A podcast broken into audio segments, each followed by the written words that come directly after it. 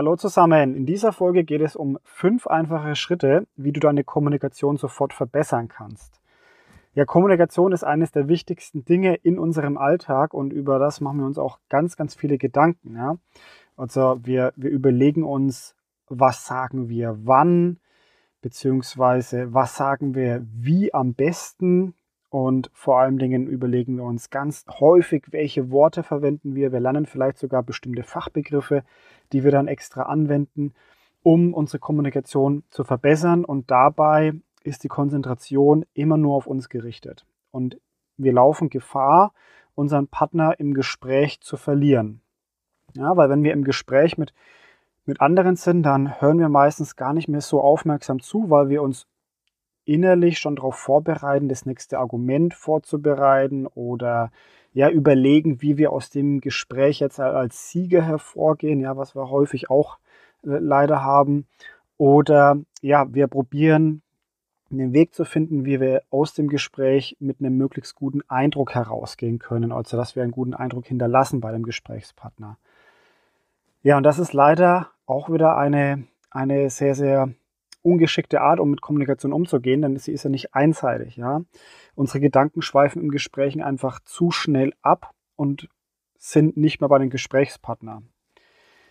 Ja, an was kann es liegen, dass unsere Gedanken abschweifen? Zum einen können wir unseren Gegenüber zum Beispiel entweder sympathisch oder unsympathisch finden und auch überlegen während des Gesprächs, warum das so ist. Das heißt, da verlieren wir schon wieder Konzentration auf unseren Gesprächspartner und auf den Inhalt.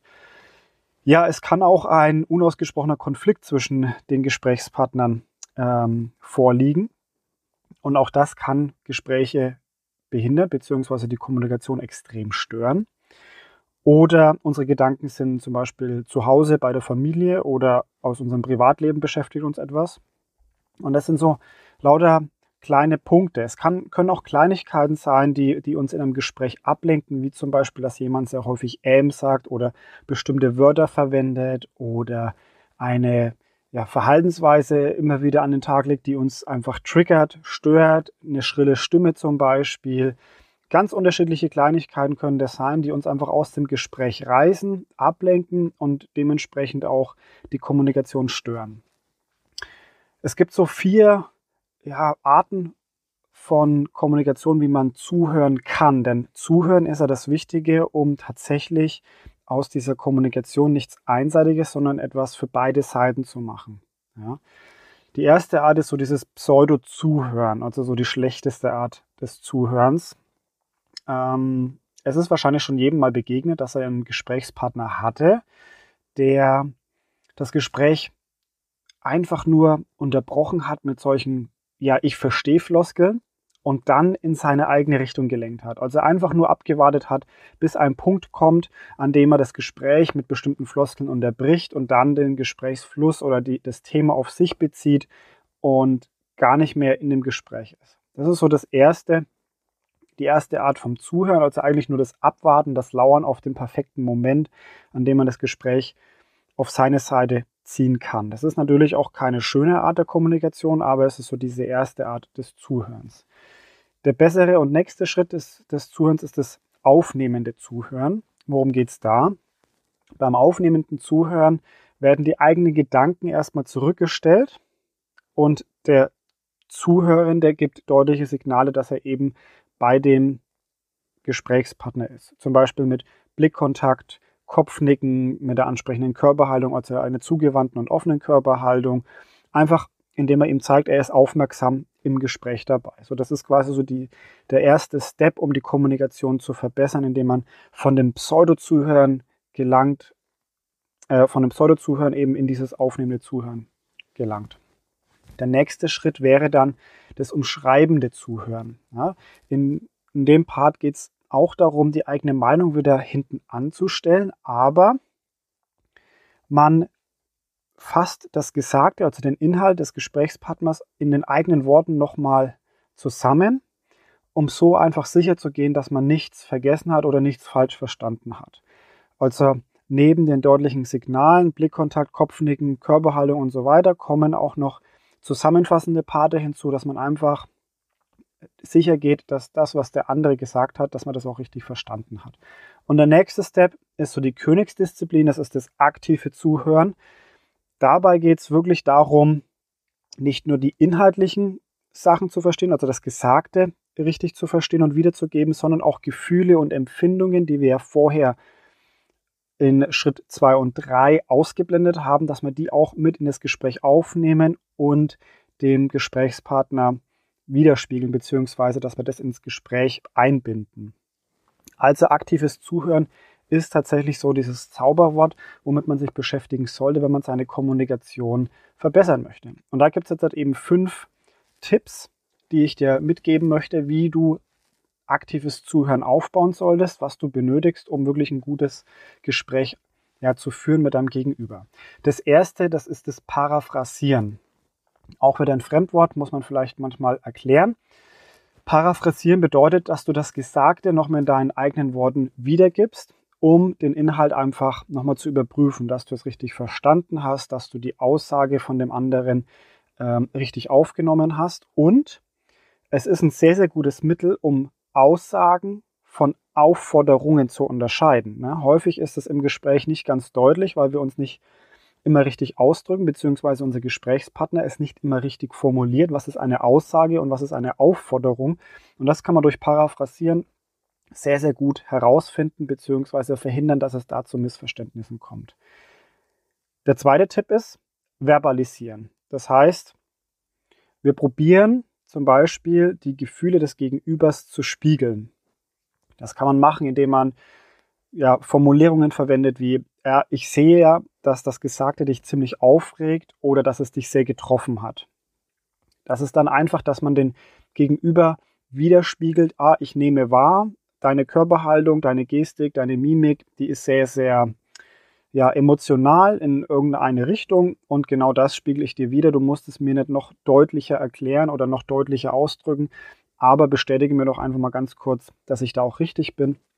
Ansonsten sind wir da auch wieder in der falschen Richtung unterwegs. Kann ja auch sein, dass der Gegenüber sehr nervös ist wegen etwas anderem oder aufgeregt ist und das eigentlich gar nichts mit dem Inhalt zu tun hat.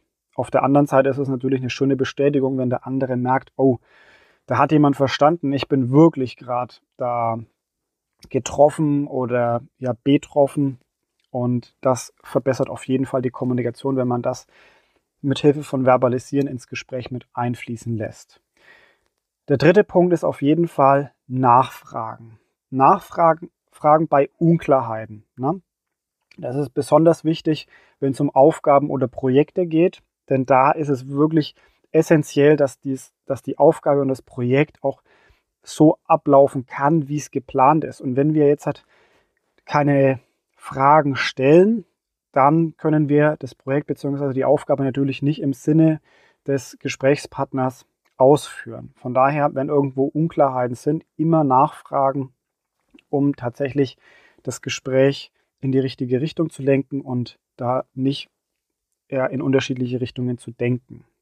Punkt Nummer vier ist das Zusammenfassen. Auch das haben wir schon mal gehört. Zusammenfassen ist immer ganz, ganz wichtig, um die ja, erhaltenen Informationen ähm, dem Gesprächspartner nochmal wiederzuspiegeln in den eigenen Worten, damit der Gesprächspartner, der das gesagt hat, quasi auch prüfen kann, ob das, was er vermitteln möchte, bei uns auch richtig angekommen ist.